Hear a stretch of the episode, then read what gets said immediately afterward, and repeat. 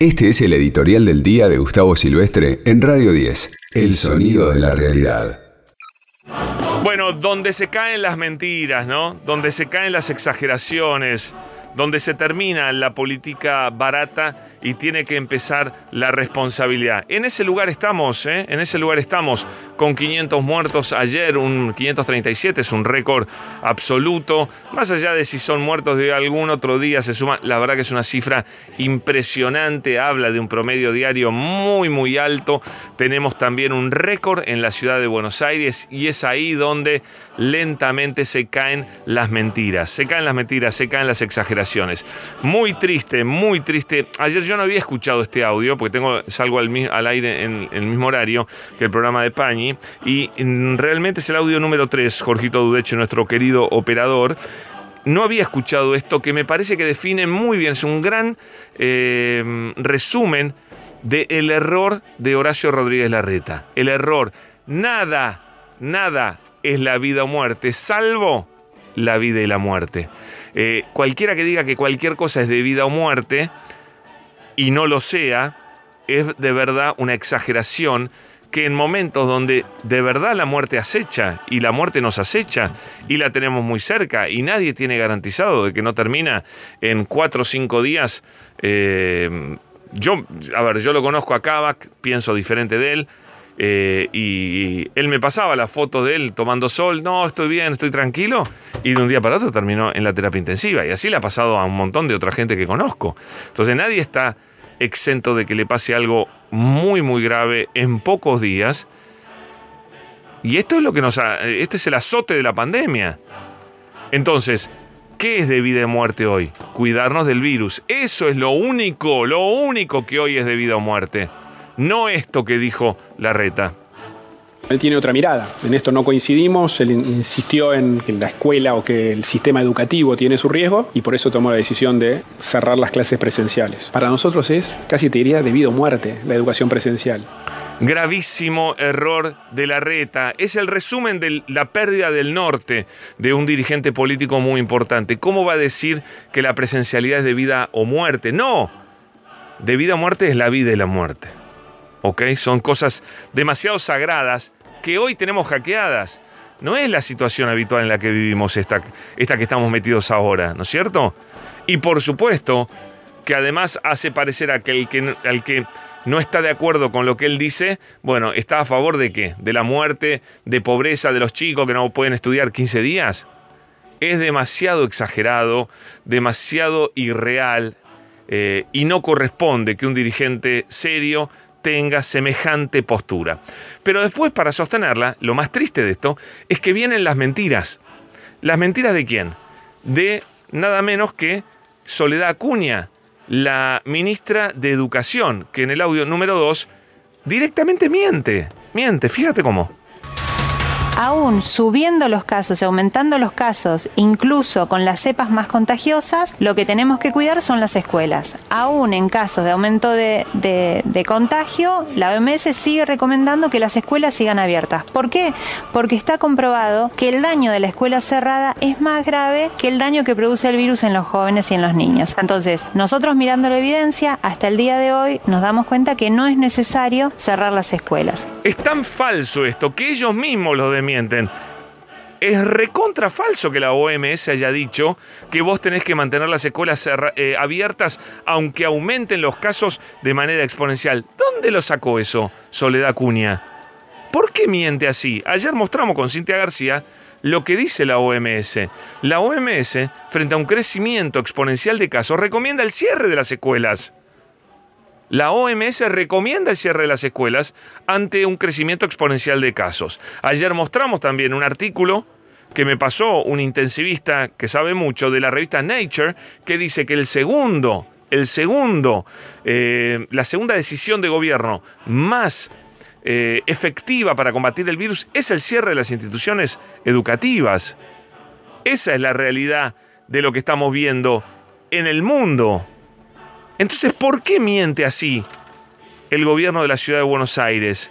¿Y cómo sé yo que ellos se desmienten todo el tiempo?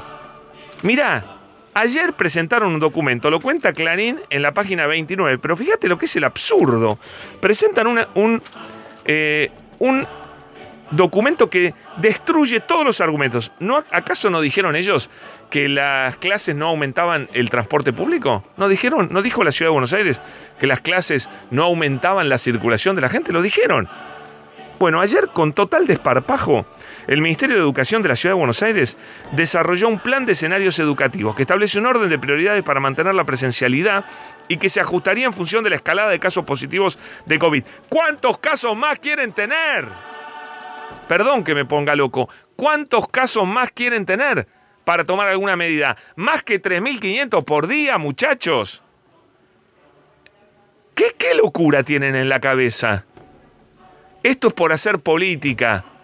Y la verdad que ellos no tienen en su naturaleza esto. ¿Por qué hacen este, este desastre? Mira lo que dice el documento. Primer escenario es el actual.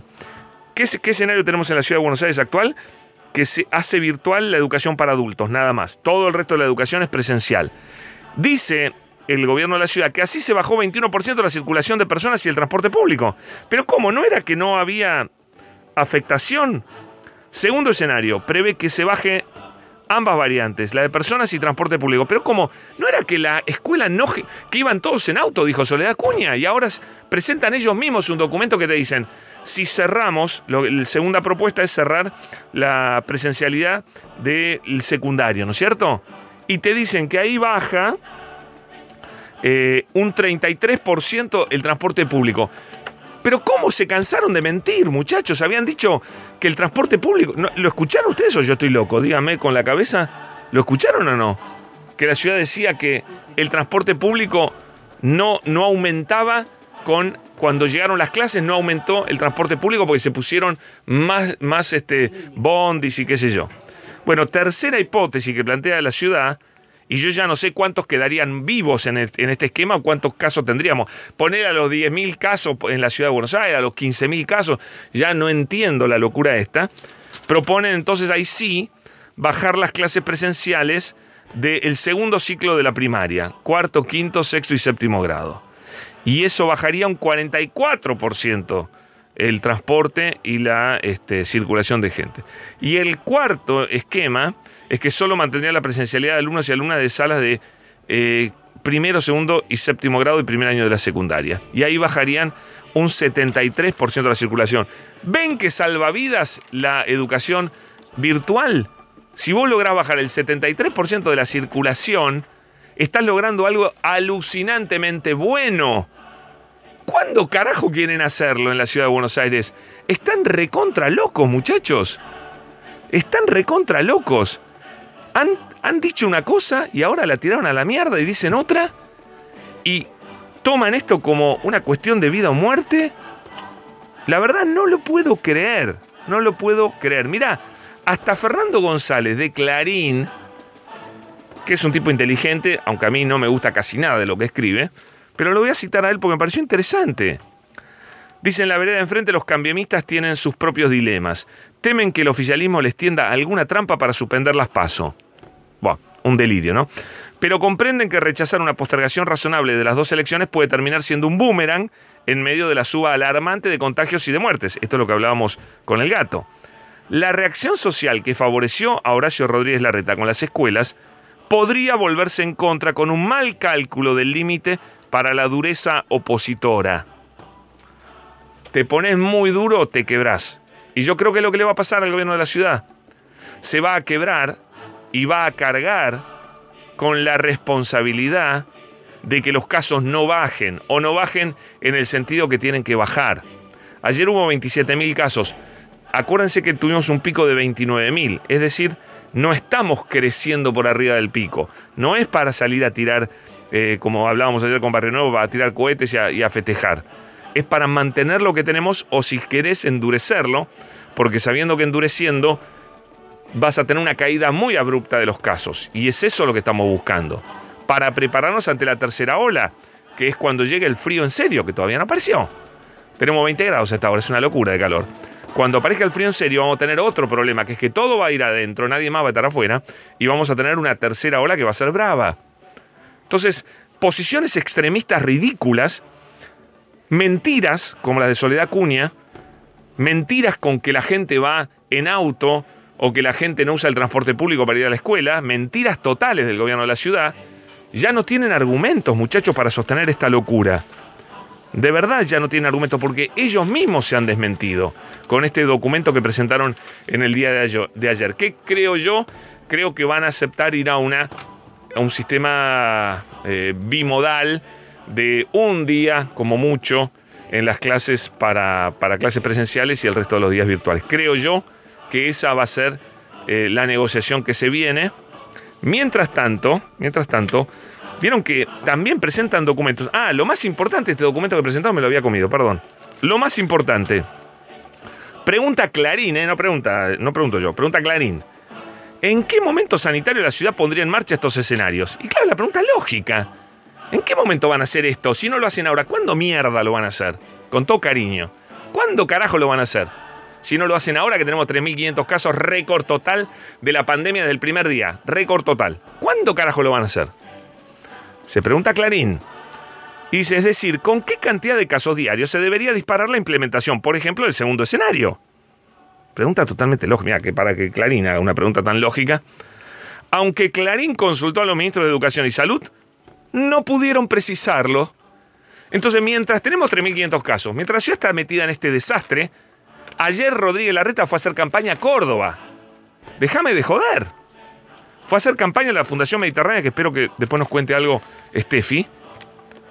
Fue a hacer campaña a la Fundación Mediterránea. Estamos todos locos, muchachos.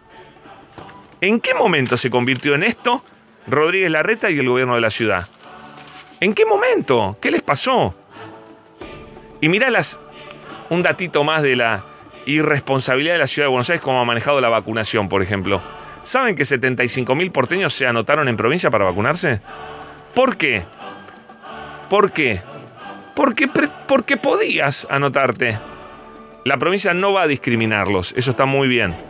Pero con este sistema de dar el turno sobre el pucho cuando tiene las vacunas, que es un sistema malísimo, lo dijimos acá del primer día, la gente se desesperó y se anotó en donde podía anotarse.